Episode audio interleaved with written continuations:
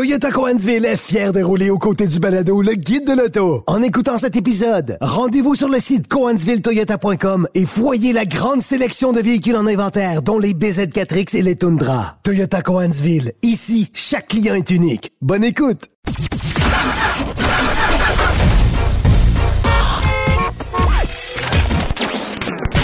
Vous l'avez vu? Vous l'avez lu? Maintenant, entendez-le. Avec Antoine Joubert et Germain Goyer. Le guide de l'auto. Bonjour tout le monde, bienvenue au Guide de l'Auto, édition du 8 juillet 2023. Je ne dirai pas bonjour à Germain aujourd'hui, on va plutôt lui rendre hommage parce que Germain euh, a décidé de quitter le Guide de l'Auto. Euh, euh, Germain avait des, des, projets personnels, alors je n'aurai plus de co-animateur à court ou moyen terme. On verra qui se joindra à l'équipe éventuellement. Mais à partir d'aujourd'hui, ben, je vais, je vais animer l'émission du Guide de l'Auto seul.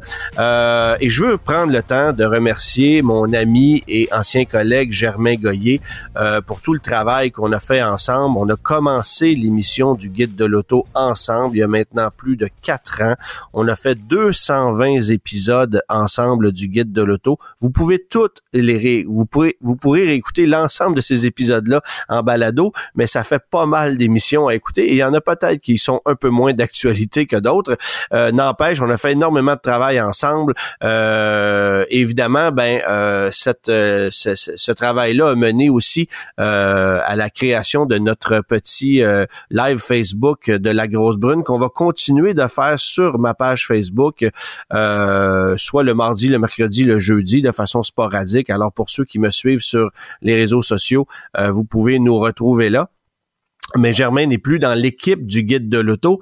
Alors euh, merci à, Germain encore une fois pour tout le travail qu'on a fait ensemble. On a eu énormément de plaisir et je suis pas inquiet. On va se retrouver dans d'autres situations euh, sur le plan professionnel euh, parce que Germain c'est un passionné de voiture. Alors je suis pas certain qu'il va aller nager ben ben loin. On disait à la blague qu'il allait peut-être être un représentant Mary Kay pour pouvoir rouler dans un Cadillac rose, mais je pense pas que ça va arriver. Euh, par contre, je dois dire que notre ami Germain nous a quittés dans un moment euh, quand même assez difficile puisqu'on est en pleine rédaction du guide de l'auto en ce moment.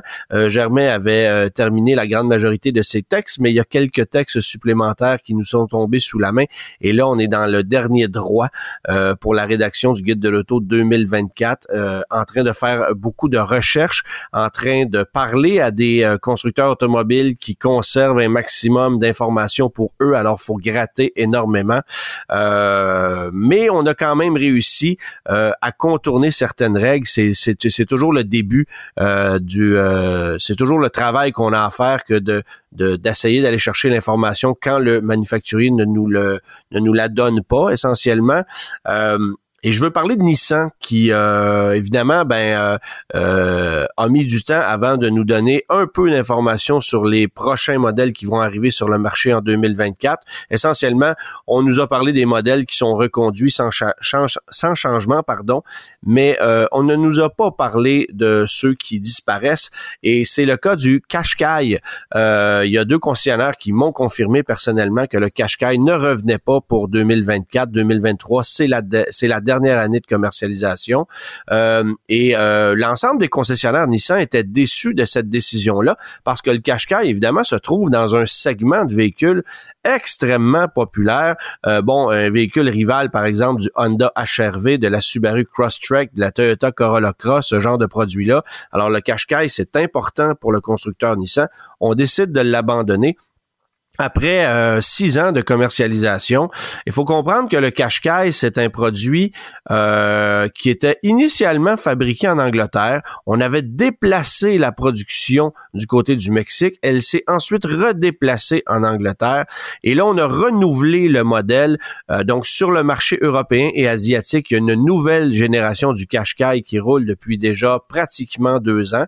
Euh, mais euh, nous, on nous sert encore le Qashqai de vieille génération qui est effectivement vieilli, qui est mûr pour un changement, euh, mais on ne nous amènera pas le modèle de nouvelle génération qui coûterait probablement trop cher à importer ici euh, pour qu'il soit compétitif en matière de prix face à des véhicules euh, qui sont fabriqués euh, en Amérique du Nord ou du moins qui sont distribués euh, par des constructeurs qui ont des stratégies différentes. Alors Nissan veut évidemment, comme Honda par exemple, vendre un maximum de véhicules chez nous qui sont fabriqués en Amérique du Nord, que ce soit au Mexique ou aux États-Unis.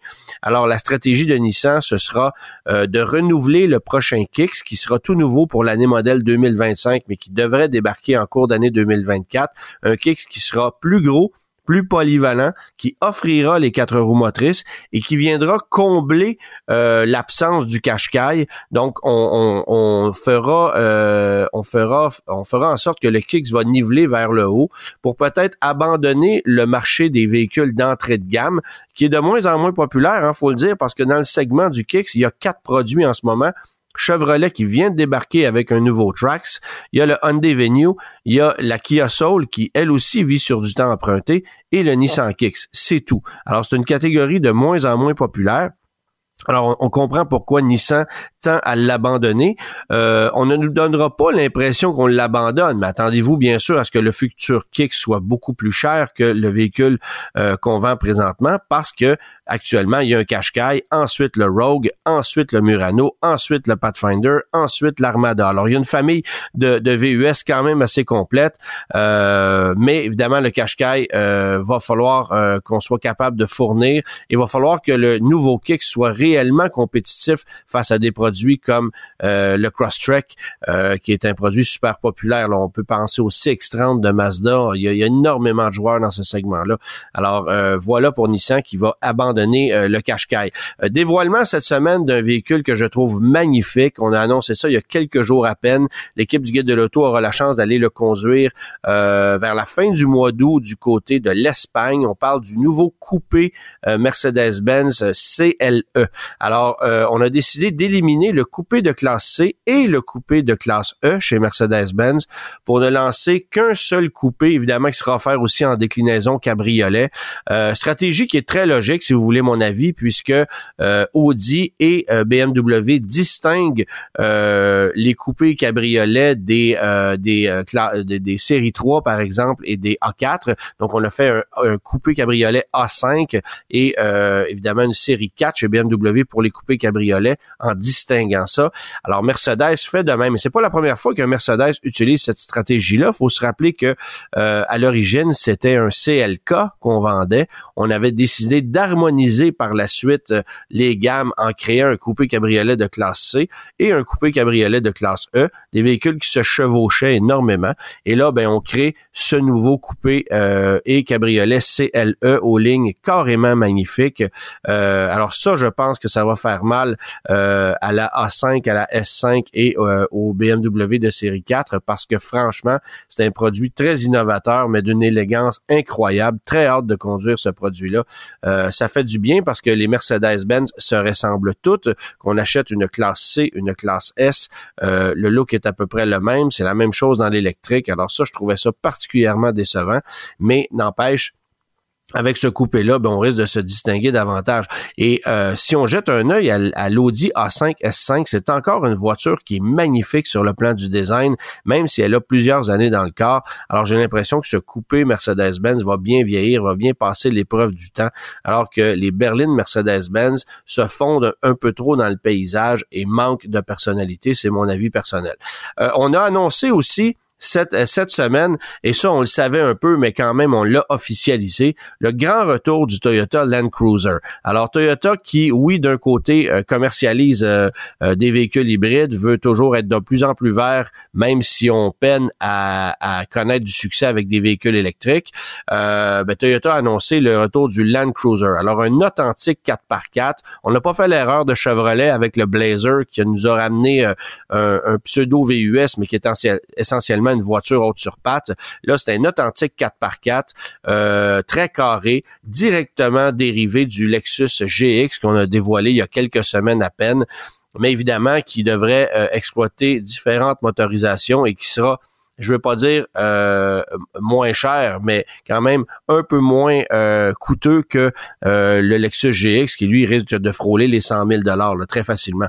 Alors, le Land Cruiser, c'est un véhicule qui va se positionner au-dessus du Forerunner, qui lui va demeurer sur le marché dans sa forme actuelle pour encore combien de temps, on le sait pas, mais le Land Cruiser, ça sera un 4x4 premium par rapport au Forerunner. Euh, très intéressant au niveau du format. Ça risque de connaître beaucoup de succès. On sait qu'aux États-Unis, c'est un véhicule qui se vendait énormément, mais les dernières années de commercialisation de ce produit-là, euh, le prix était tellement exorbitant que les ventes étaient symboliques. C'était à peine moins cher qu'un Lexus LX 570 duquel il dérivait. Par la suite, ben, on a vendu des Land Cruiser euh, des véhicules très euh, très archaïques sur le plan technique, mais euh, qui ont été destinés uniquement au, au secteur minier. chez nous au Canada, on en vendait même quelques centaines d'unités l'année passée, mais des véhicules qui sont vraiment réservés au secteur minier et qui ne sont pas vendus au public, mais c'est un Land Cruiser qui date de Mathusalem, qui a rien à voir avec ce qu'on va nous offrir.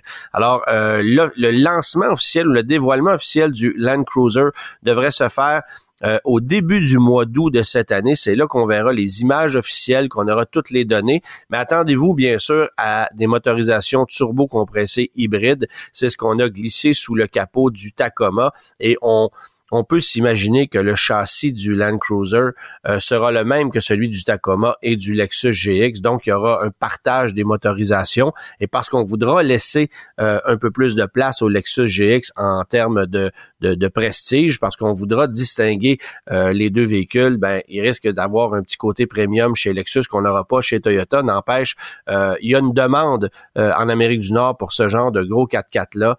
Euh, et si on réussit à offrir un véhicule qui est moins gourmand que la compétition, ben ça risque d'être très intéressant. Ne vous attendez pas toutefois à un véhicule qui va être rival, par exemple, d'un Jeep Wrangler. Moi, je pense que ça sera un véhicule un peu plus, euh, un peu plus familial. La vocation va être un peu différente. Et c'est probablement le prochain Forerunner qui risque de rivaliser directement avec le Bronco, avec le Jeep Wrangler. Euh, qui eux aussi connaissent énormément de succès. Euh, évidemment, ben, pas besoin de vous dire que Toyota ramène le long Land Cruiser parce que Ford a ramené le nom Bronco et parce qu'on connaît beaucoup de succès avec ça. Ça, c'est évident. Euh, autre nouvelle d'importance, il y a il y a quelques mois, on sait que il y a eu une entente signée entre les gouvernements canadiens et Volkswagen pour la fabrication d'une usine du côté de Saint Thomas en Ontario et euh, avant ça, ben, il y avait eu une entente d'un milliard de dollars entre le gouvernement canadien et euh, euh, et Stellantis pour la fabrication d'une usine de batteries à Windsor. Et là, suite à l'annonce de Volkswagen, où là, ben, ça impliquait une somme, une somme colossale de, de plus de 10 milliards de dollars, ben Stellantis avait euh, freiné euh, ce, projet-là en disant ben écoutez si vous avez donné une telle somme à, à, Volkswagen pourquoi est-ce que nous on y aurait pas droit? Euh, alors ça ça a été un gros gros gros débat. Et là l'annonce qui a été faite un peu plus tôt cette semaine c'est que le gouvernement canadien le gouvernement ontarien ont décidé d'ajouter 15 milliards de dollars en crédit euh, pour la fabrication de cette usine-là. Alors, il y aura des crédits d'impôts, des crédits de taxes totalisant ces sommes-là euh, qui seront accordés à Stellantis pour faciliter la fabrication de cette usine euh, toute neuve euh, du côté de, Windsor en Ontario, pardon. Et là, ben, euh, on risque de voir un chantier dont la, construction va s'accélérer très rapidement. On avait mis un frein à ce chantier-là. C'est une usine qui euh, ne se trouve pas sur le site de l'autre usine de Chrysler qui est à Windsor, c'est-à-dire celle où on fabrique les fourgonnettes euh, euh Grand Caravan et Pacifica. Est-ce que on freinera les activités de cette usine-là le jour où on va ouvrir officiellement l'usine de batterie? Est-ce que la fourgonnette Chrysler vit sur du temps emprunté? Moi, je pense personnellement que oui, mais ça, c'est des informations qui vont nous venir dans le futur. En attendant, il y a une autre usine de batterie de véhicules électriques qui est mise en branle sur, euh, sur, le, sur le, le territoire de l'Ontario, comme quoi ça devient une terre de prédilection pour les véhicules électriques.